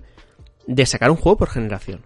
Como mucho. Es decir, vamos a hacer que el título dure lo que tenga que durar, vamos a sacar mm, packs de expansión que la gente los compre, porque vamos a añadir un montón de escenarios y nuevas aventuras y más personajes y no sé qué, pero déjame la base estática. Es decir, que si yo en el año 2014 me compré Destiny, que con ese mismo Destiny pueda jugar hasta el día de hoy. Apáñatelas como quieras para actualizarme el juego de la forma suficiente como para que en cada expansión lo note como nuevo, pero no me hagas otra vez la misma de la secuela porque al final das al traste con toda la experiencia que he acumulado, con todo el loot que he conseguido y eh, con todas esas sinergias que he ido creando a lo, a lo largo de los años. Y eso es un problema bastante grave al que se están enfrentando ahora mismo los, los looter shooters. Entonces, en un escenario en el que tenemos juegos originales y secuelas y en el que tenemos ahora mismo este título que intenta eh, aportar algo pero sin aportarlo, pues la cosa se complica. Y eh, decías antes que solo existe un juego en, eh, eh, en tercera persona. Bueno, eh, tenemos también Anthem por ahí. Pero si, si, si no Ah, lo bueno, quieres verdad, tener en cuenta, me parece bien. Me parece correcto, te parece legítimo. En fin, eh, todo esto sobre Outriders, eh, lo dicho, quizá fallo de comunicación, quizá fallo de que no es esto lo que tenían que haber enseñado, pero nos ha dejado súper fríos. Sobre todo que haya tenido un retraso. eh, es como, ¿por qué? ¿Qué Hmm. necesidad? Igual, igual no debería haberse retrasado a esa locura de otoño y de nueva generación que nos espera y, y quedarse solito ahora aquí a principio de, de año o en verano o Hmm. no sé, porque es verdad que en septiembre, más, más bien en octubre, la gente no va a tener dinero ya de, de Hmm. haber tenido que comprar mm, todo lo comprable. Sí, y, y luego ya una, una última cosa, y Enrique Sí. antes lo, lo decía también, eh, cuando alguien juega un looter shooter, eh, juega únicamente a uno. Generalmente, porque si eh, no tienes vida suficiente como para sacarle a Destiny, Ya ves. a Destiny 2 en este caso, todas las cosas que le tienes que sacar, vas a tener vida para hacerlo también en The Division y para hacerlo también en Borderlands, en Borderlands 3, Tururú, como para encima hacerlo en el título que no lo conoce ni su madre, no hombre, no.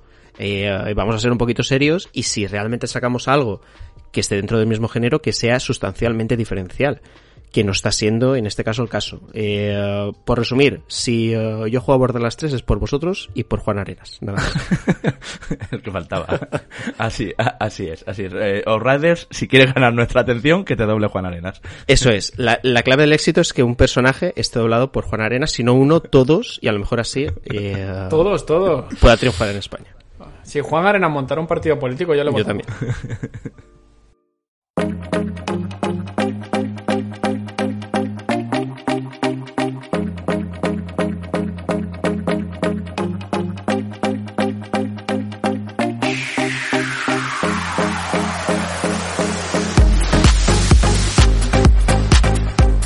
Como cada semana está pasando en Reconectados, vuestro podcast de videojuegos, hablamos de la nueva generación. Ya hemos hablado de Dreams, de Outriders, de Bleeding Edge, todo eso en este programa 3x21, pero ahora toca, como no, pararnos a ver qué titulares van saliendo. Y resulta, para empezar, que PlayStation 5, eh, bueno, pues eh, se ha filtrado un habitual también, eh, que está cerca de, ya lo demostró en anteriores filtraciones, de la manufacturación y de la fabricación de consolas y demás, que es Takashi Mochizuki. es un periodista en el medio Bloomer, ha dicho que ahora mismo, a día de hoy, fabricar una PlayStation 5 cuesta 450 dólares. Esto ya nos hace... Os puede parecer una obviedad, todos preveíamos que iba a ir por ahí la cosa, pero abre diferentes teorías.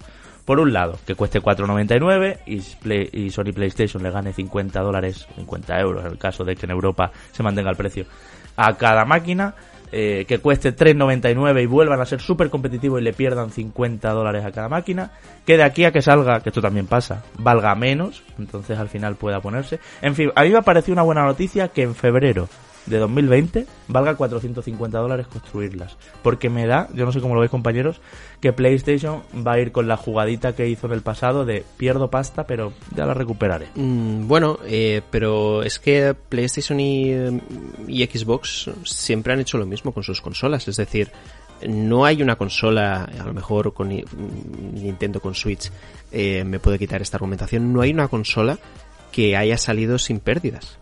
Porque se espera que se recupere a lo largo del tiempo, hace unos años, con, eh, con la compra de los usuarios de, de grandes cantidades de software. En este caso tienes que añadirle una variable extra que es el tema de las suscripciones online, que acaban su- suponiendo un coste añadido, es decir, un coste añadido, un ingreso añadido para la compañía de, eh, de un porcentaje determinado de personas que compren eh, esta nueva consola, con lo que van a jugar también con este margen a la hora de sacar la consola al mercado y eh, os digo una cosa, eh, con estos datos que han ido apareciendo, donde se nos informa que va a haber un incremento de unos ah, 70 euros aproxima- aproximadamente, si no 100, de los costes de producción de PS4 con respecto a PS5. Es decir, eh, el artículo de Bloomberg al que tú estabas eh, aludiendo, Javi, creo que marcaba que PS4 eh, tenía un coste de producción en sus inicios de 380 dólares.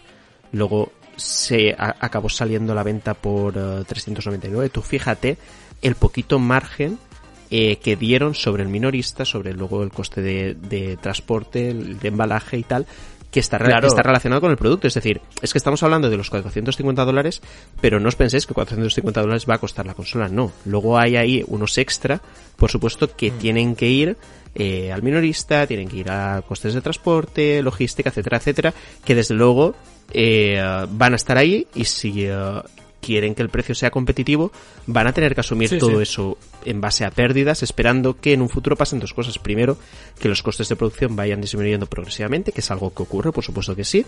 Y eh, en segundo lugar, que al final eh, las suscripciones de los servicios online de la consola sean eh, masivas. Ah, Ya tendrán unas previsiones, por supuesto que sí, no pueden esperar que se mejoren, pero que estén dentro de, eh, de un rango determinado. A mí me preocupa, y- Pero- y, os lanzo un debate, perdona Enrique ya, y mm, también comenta este- todo esto. Bueno, y me preocupa. Veo aquí en este, en este escenario a Microsoft mucho más preparada que a PlayStation, que a Sony en este caso, con respecto a la consola. de acuerdo. Sí. Porque mm, Microsoft se atisba que va a tener diferentes modelos orientados a cada necesidad de usuario, es decir, aquí al final hay una demanda determinada, hay gente que está dispuesta a pagar por una consola X dinero, hay gente que está dispuesta a pagar X más uno y hay eh, gente que está dispuesta a pagar X más dos. Y mientras Microsoft tiene toda esta retaila que presuponemos que va a tener con respecto a su consola, más PC, que no se nos olvide, más PC, en el lado de PlayStation, eh, si las cosas siguen conforme eh, podemos llegar a presuponer, va a tener solo un modelo de consola que se va a adaptar a un rango determinado de usuarios. Es decir, No, que por debajo de eso, Enrique, por debajo de eso va a haber gente que no va a poder adquirir consola porque el precio al que va a estar, que no me parece una locura, que estamos hablando de que pagamos por móviles mil y pico euros y el móvil a lo mejor al año siguiente ya no te sirve, pero que eh, eso es así, eh, Sí, dado sí, un sí, precio pero- determinado, pero, Manu- eh, hay gente que compra y hay gente que no. Independientemente de, de eso, y esto ya lo dijimos hace un par de semanas, aunque un oyente no, no, no, no estaba de acuerdo, es evidente que los planes para la nueva generación a día de hoy de Microsoft son Sí. mucho más claros Sí, sí, sí. que los que tiene Sony. O sea, Sony a día de hoy lo único que ha dicho es el nombre de la consola. Sí, eh, y, Y, eh, que sale a final de año. y arroja Y- inseguridad y arroja incertidumbre. eh, O sea, no se sabe por dónde. Es que seguramente ni ellos sepan por cosa. dónde tirar. Pero a También mí, digo, a a mí en parte no me parece no inteligente. dónde ¿eh? Mm. A ver qué decía. Pero te- te que digo que no creo que no sepan por dónde tirar, pero que sí que se están encontrando, eh, por lo menos a mí la sensación que me dan, insisto, esto lo dije hace un par de programas, la sensación que me da es que se están encontrando con piedras por el camino eh, ya sea a nivel de producción de las máquinas, ya sea algún componente del hardware. Que va, no estoy de acuerdo. sea, no estoy de sea. acuerdo. Para nada. Y- Están y esperando, hecho- Enrique. Están esperando porque la que dé el paso, la que diga el precio primero, puede, puede llegar a sacrificar entera su No, generación. a ver, no, No, Javi, no, va, no, no, a ver, lo digo. no, no, no, en Están serio. las dos. A Stop. ver, a ver quién, No, no, no. a quién tira menos de la cuerda. Javi, está eh, con fabulaciones de si la primera dice el precio, la segunda lo baja a 50 euros. Tururú. Porque eso está más que cerrado y está más que estudiado. Bueno, Aparte, o, o no lo baja o lo sube Manu, vale, ok. Pero la primera, la que diga, decir el precio. que es no, que no, Javi. ¿eh? Aparte, aparte del espionaje industrial que hay, que seguro que lo hay. Eh, es- es- Sí, estas sí, son cosas eh. que son decisiones que se toman con muchísima antelación y Claro. desde luego si la guerra de precios existe, que existe, se está produciendo ya, no en el momento una lo anuncie. Ya. Y eso hay que, eso La hay que tenerlo bastante guerra- en cuenta. Aquí- Pero, aquí pero hay guerra de precios, Manu. Y, No, y y te que digo, la hay, claro. que Sí, no- claro que que sí. la pelea, la pelea no es por ser la más barata. Si de hecho ser la más cara también te da un puntito de estatus. No, no. Y de esto es un maquinón. Es- A ver, a ver, sí, sí, sí, sí, Hay de no, todo, eh, a hay ver, todo Sí, tipo sí, de público. Eh, eh, escuchadme- que tienes, que tienes el iPhone más Pero caro. escuchadme, Claro. escuchadme un momentín, que esto tiene que ver también mm, con respecto a la percepción que la gente tenga de la marca, no es algo tan sencillo, y ya sabéis que Ya. sé de lo que hablo. Eh, aquí lo importante, lo importante es ofrecer una máquina en concreto para un segmento determinado de usuarios. Cuanto más diversifiques eh, el, el tipo de máquina que tú tengas para vender, mayor cuota de mercado vas a pillar. Si Microsoft tiene tres consolas, pongo por ejemplo, con tres precios distintos, y PlayStation en cambio solo tiene una a un precio determinado, ¿quién va a poder pillar más cuota de mercado? Claro. No, no, eso, eso, no, Microsoft. eso no nos cabe y, duda. y- y- y con, y con el anuncio de Series X dando a entender, y bueno, eh, esto ya se sabe, que van a haber, más consolas eh, dependiendo de cuál sea la necesidad del usuario y que esa consola va a dar un rendimiento concreto, eh, estamos viendo, por supuesto que sí, que Microsoft se está preparando muchísimo mejor para esta generación si además lo unimos con el Game Pass. Porque aquí estamos hablando que aparte de todo, con todo el tema de, de guerra de precios y demás, Microsoft es innegable que tiene un sistema de biblioteca de juegos mucho más atractivo de que el que ahora mismo tiene PlayStation, pero muchísimo más. Sí, sí, sí, sí, sí, esto no, no nos cabe duda. Y está claro, Xbox Series X es el modelo caro. Y sabemos todos que va a haber un modelo un poquito más barato. Quizá 100 euros más barato, quizá All Digital y 200 euros más barato, no sé. Pero mm, está claro. La cosa es, yo, mi duda, con esta nueva información de que cuesta fabricar la 450, ¿os mantenéis en vuestra teoría de que va a salir a 499?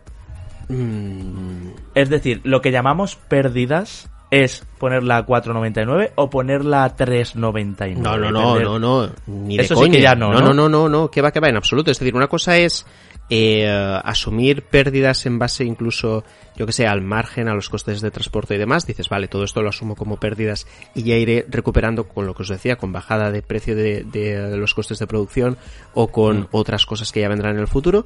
Eh, pero vaya, que no pueden hacerlo, no, no, no pueden bajar, eh, perder 150 euros por cada máquina. Eso ya sé que sería exagerado. Por eso yo Ya, creo 150, ya, mínimo bueno, 500 entiendo. euros. Y ya digo que no lo veo una locura. Es que no veo exagerado. No, no, que los vale, que los vale, sin Claro. duda. De hecho, a mí me sorprende que por 4.50, ya te digo, en febrero de 2020 se esté metiendo la GPU que se está metiendo, la, la Eso es. tarjeta AMD que se está metiendo. O sea, es como, ¿cómo lo habéis hecho? Sí, sí, Qué es, magia eh, negra hay aquí. Exacto, a ver, eh, desde luego no es la locura aquella de PlayStation 3, ni mucho menos. Mm. Y sobre todo, al final, teniendo en cuenta eh, el IPC y demás, eh, podríamos hacer comparaciones y veríamos que esta nueva consola sería bastante más barata que aquella eh, PlayStation 3. Pero desde luego, yo creo que 500 euros va a ser lo mínimo que cueste eh, la consola en nuestro país, lo mínimo, ¿eh? Lo mínimo y lo máximo, tú. Eh, no se mm, puede. Sí, sí. Vamos a ver. No, no, no, Eh, no. eh, eh, vamos a ser prudentes porque eh, lo que está pasando y sobre todo lo que se desprende del artículo de Bloomberg es que los costes ahora mismo no están del todo claros todavía y por eso PlayStation eh, parece que todavía no sabe en qué dirección moverse. Porque hay, hay unos costes ahora mismo que, debido a una demanda de un componente en concreto, eh, está subiendo esos costes de producción en, en- en- justo en el lanzamiento de la consola, que es cuando más delicado está todo esto. Así que vamos a ver cómo acaba de cuadrar todo. Por eso digo que seamos prudentes. ¿Se pueden asumir pérdidas por cada unidad lanzada? Sí. Sobre, sobre todo en el sector, pero hasta cierto punto. Hasta cierto punto. Sí, hasta cierto punto, evidentemente no se pueden asu- asumir pérdidas eh, enormes. Evidentemente, si te sacan una consola que de coste de producción vale 700 euros, no te la van a vender a 400. Pero en esta nueva generación, que ya oficialmente yo creo que ya se puede decir que la consola también es un, se concibe como un servicio, eh, las fabricantes de hardware están en la, en la mejor posición, por lo menos en el tiempo, de decir, oye, voy a sacrificar el ganar 100 euros o 50 euros con cada máquina, voy a ir a coste cero con la máquina porque sé que asociada a cada máquina al final voy a tener, en el 80% de las máquinas voy a tener una suscripción a PlayStation Plus y voy Quizá a tener Now. una Sí. suscripción quizá Pero al Now Enrique, y un no sé qué no piensa, sé piensa que ni tan siquiera PlayStation 4, bueno, ni tan siquiera, eh, PlayStation 4 no tuvo beneficios por unidad de- de- desde el día de lanzamiento. De hecho, tardó años también en conseguirlo. Es decir, es que no estamos hablando de coste cero. Estamos hablando de que para ajustar precio, cuando el coste, el, bueno, el coste fijo, el coste total de, de unidad producida sea más alto, el margen que van a tener luego para que esas pérdidas sean menores va a ser todavía pequeño. A mí los datos me parecen bastante alarmantes, So- sobre todo por lo que os digo, porque no está todavía del todo claro cuál va a ser el precio final de sobre todo en la memoria RAM. Y eh, yo no veo el escenario muy bueno para PlayStation en este, en este momento. A lo mejor estoy siendo un poco alarmista, pero ya os digo, yo no pondría ahora mismo la mano al fuego porque la consola costará únicamente 500 euros. No la pongo en el fuego, que no digo que a lo mejor acabe siendo así, pero no me la Yo juego creo todavía. que sí. Yo ahí te discrepo y eso es lo interesante de nosotros, que aquí nos peleamos, nos crispamos, pero cada uno tenemos nuestra teoría y yo sí os mantengo, que creo que están aguantando las dos todo lo posible, ya no pueden más, se están quemando la mano pero no sueltan el, el clavo del secreto del precio, porque a pesar de que haya espionaje industrial, como dice Manu, estoy seguro de que en Microsoft ya saben lo que va a valer la Play y en, y en Play saben lo que va a valer la, la Xbox Series X. Eh, incluso puede ser que sepan lo que va a valer el modelo inferior este de Xbox, pero pero esto esto mueve las acciones para un lado y para otro, vamos, en cuanto da el precio, boom, hay movimiento de acciones. Y están ahí aguantando el rollito. Tanto es así que veremos también si no se han vuelto a retrasar los planes por factores externos como es el asunto del coronavirus, porque PlayStation no va a la PAX East, Sony acaba de confirmar que no va a ir a la PAX por eh, precaución con el asunto del coronavirus, que ya nos ha arruinado en España la Mobile World Congress y que parece ser que está empezando a, a crear movimientos en otras ferias también. Yo no sé la fabricación de PlayStation si es en China o no, pero ya estamos viendo que en, en Japón con las Switches, ¿no, Enrique? Ha habido meneo de que por, eh, por lo del coronavirus no han llegado tantas unidades como deberían y en algunas tiendas y territorios incluso agotadas. Sí, al final, al final, Javi, hay, al final el ensamblado de una máquina ya no se hace al 100% en un solo sitio. O sea, no hay una, no hay una fábrica en la que se produzca todo lo que lleva una Switch, sino que los componentes van llegando de diferentes proveedores y hay un punto de ensamblado concreto. Y al final China no deja de ser una de las principales potencias a la hora de producción de hardware. Ya. Eh, lo sabemos en el territorio de los móviles y, bueno, coño, tienes ahí sí. Nvidia también, que es una compañía muy potente. eh, tienes a un montón de fabricantes de móviles como Huawei. El mayor símbolo es lo, el tema de la cancelación del Mobile World Congress. Entonces, yo, a ver, yo creo que no va a terminar afectando a la nueva generación porque es verdad que está ya prácticamente al lado porque 6, 7, 8 meses pasan muy rápido. Pero hay un suficiente lapso de tiempo como para que se recuperen y al final... No, pero a los anuncios, que- tú, que no van a la PAX, que no digo que la Play 5 se fuera a enseñar Ya. en la PAX, no era No, su sitio, bueno. pero alguna entrevistita habría, alguna pistita más del Cerny habría en, eh, en esta semana que viene, ¿no? Que es cuando se celebra la PAX East. O sea que, hmm. de todas formas, sea como sea, eh, dicen algunos analistas que en marzo de 2021 6 millones de PlayStation 5 ya colocaditas, es decir, en cuatro meses cuando vayan a cerrar el año fiscal, 6 millones. ¿Qué os parece la cifra a colación de lo que hablábamos del precio? Un poquito alta, ¿no? A lo mejor. Pues casi que no, no, no te diría que sea alta. Eh, a ver, es una muy buena previsión. Ten en cuenta que estamos hablando de una máquina que debería salir en octubre o noviembre. En un lanzamiento, fácilmente, si el precio termina siendo competitivo, cosa que estamos poniendo en duda aquí, se puede encontrar con 2-3 millones antes de Navidad. Y dependiendo del catálogo que tenga inicial, puede, puede llegar. Yo no la cre- no creo, he visto cifras mucho más altas de previsiones en otro. En Sí, ¿no? O sea, está... Vale, eso es lo que yo, quería, que- un poco de background, de si, está, de si 6 millones está en la línea o no, que no tengo contexto. A ver, no es una cifra baja. Es, no te diría que sea alta, te diría que es mm, demasiado optimista, más que alta. Pero viendo lo- la buena atracción que ha tenido Play 4 y viendo la buena posición en la que llega Sony a la nueva generación, eh, tampoco lo veo imposible. Bueno, desde luego el precio afectará, ¿no? A ver, aquí al final nuestras porras, como ¿cuál de, la- ver, de al- los al tres final, se cumple? Hay que pensar una cosa, las previsiones son previsiones. eh, y lo más fácil es que se equivoquen. Es decir, eh, son datos que se lanzan de alguna manera estimatorios y que, y que bueno, eh, se basan sobre todo con el, en el histórico, pero desde luego eh, no tienen en cuenta la competencia, por ejemplo. Así que va a determinar mucho lo que haga Microsoft de cara a que estas previsiones sean peores o sean mejores. Y bueno, ya por comentar rápido, compañeros, por último, eh, se ha patentado un nuevo dispositivo de control eh, para PlayStation VR. Nada, súper rápido lo comentamos porque es una patente, no significa que vaya adelante, pero sí que sigue alimentando esa teoría de que PlayStation 5 tendrá un realidad virtual. Siempre lo han dicho, nunca lo han negado, al contrario que Microsoft que dice que prefiere centrarse en otras cosas del mundo de los videojuegos que la realidad virtual.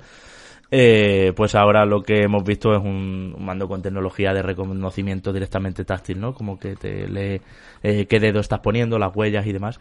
Y es, bueno, pues una cosa nueva que veremos si vemos, si no, o al final es una cosa de marcianos que no va a ningún sitio. Vámonos, que nos aprieta el tiempo.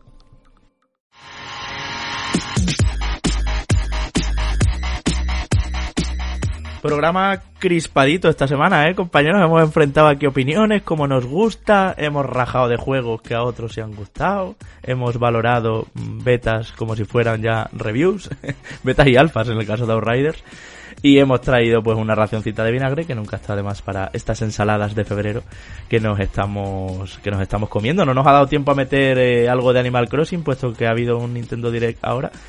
Pero, en fin, eh, será una review también que, que está ya a la vuelta de la esquina, Mm. así que hablaremos más despacito en ello. Manu, hasta el jueves. Hasta el jueves, el Nintendo Direct esperado, ¿eh? Todo el mundo esperaba un Nintendo Direct de un sí, que juego que va a salir 200 en nada. días sin Nintendo Direct. Sí, sí, sí, ya. maravilloso. eh, pues sí, un, un programa un poco crispado, creo yo, ¿no? Pero está bien, así le damos Está un guay, poquito ¿no? de, Así, de salsita al un asunto, de pero desde luego ha sido más transparente imposible. Yo creo que más transparente y opiniones más claras que las que hemos dado, eh, difícilmente encontrable. Así que nada, chicos, eh, la semana que viene más, a ver qué nos deparan estos días. Eso es, está guay como estoy pensando cómo te ha dado paso a Outriders, ha sido totalmente espontáneo de, bueno, mano, Outriders, puff, puff, puff. y ya tú has empezado a hablar, ¿no? Sí, sí, sí. o sea, nada más. en fin. Enrique, lo mismo te digo, eh, seguimos ahí encima de, de todo, veremos qué nos depara, qué nos depara la actualidad, a ver Famitsu que nos presenta de Platinum el próximo jueves, y a ver si nos da tiempo a meterlo aquí también, si se le filtra, en fin, vamos hablando, querido. Nada, vamos hablando y vamos, y vamos viéndote con en Twitch. Twitch. Sí, sí, a ti también, ¿eh? que están ya te, te he visto entregado. Ya solo falta el Manu ahí. Ya, poquito a Venga, poco. Manu. Sí, Manu haciendo Runaterra. ahí, eh, Runaterra. el, el Runeterra, eh, Road to Diamante, por ejemplo. Sí, sí, pero no digas de haciendo y haciendo y haz. En fin, nada, la semana que viene no, nos escuchamos. Muy bien. Y nada, nosotros, como siempre, queremos saludar especialmente a todos los patrones de nivel 3. Saludamos a todos los patrones, que había algún comentario al respecto de, uy, nos sentimos un poco en desigualdad. No os preocupéis, saludamos a todo el mundo sin duda, pero nuestro compromiso con los patrones del tercer tier, del nivel 3, es de mandarles un calurosísimo abrazo. Ellos son los máximos responsables de que Reconectados siga adelante y sea posible y podamos seguir intentando haciéndolo lo mejor posible. Y ellos son Saúl Pérez Castañeda, Alex Bepo, DJ Rodri, Jesús Prieto, Bruno Besugo, Antonio Camir Martínez, Salvador Escriba Esteban, Sergio Benítez Rodríguez, Andrés Montero, Ton Rojas, Óscar, Alberto, Acrius, Guillermo Martínez Rodríguez, Jesús Vega, Santi RL, Jonathan Pérez Botella, Lucho Fan, Jesús Benítez, Marcos Serrano Rodríguez, David Hernando Rodríguez, Leonel Argüello, Marcos Rodríguez de la Cruz, Javier Vázquez, Mazago87, Héctor Rojas, Sergius Snake, Toteo M, Fernando de la Hermosa, Neo Parker, Leonardo Wilarango, Igor L, Miguel Pérez Carazul y Carlos Beltrán. Abrazo a ellos, abrazo a todos, gracias por las reviews, por las reseñas en, iTunes, en, en la aplicación de podcast eh, de Apple, que las vamos viendo ahí también y nos están viniendo estupendo. También por suscribiros al canal de Evox, al canal de Twitch, eh, por esas suscripciones que están entrando a Twitch, que pronto de verdad prometemos, eh, bueno, pues ya sabéis que tenemos planes para recompensarlas también. Y nosotros seguimos aquí con mucha ilusión, como siempre. Hasta el jueves que viene. Chao, chao.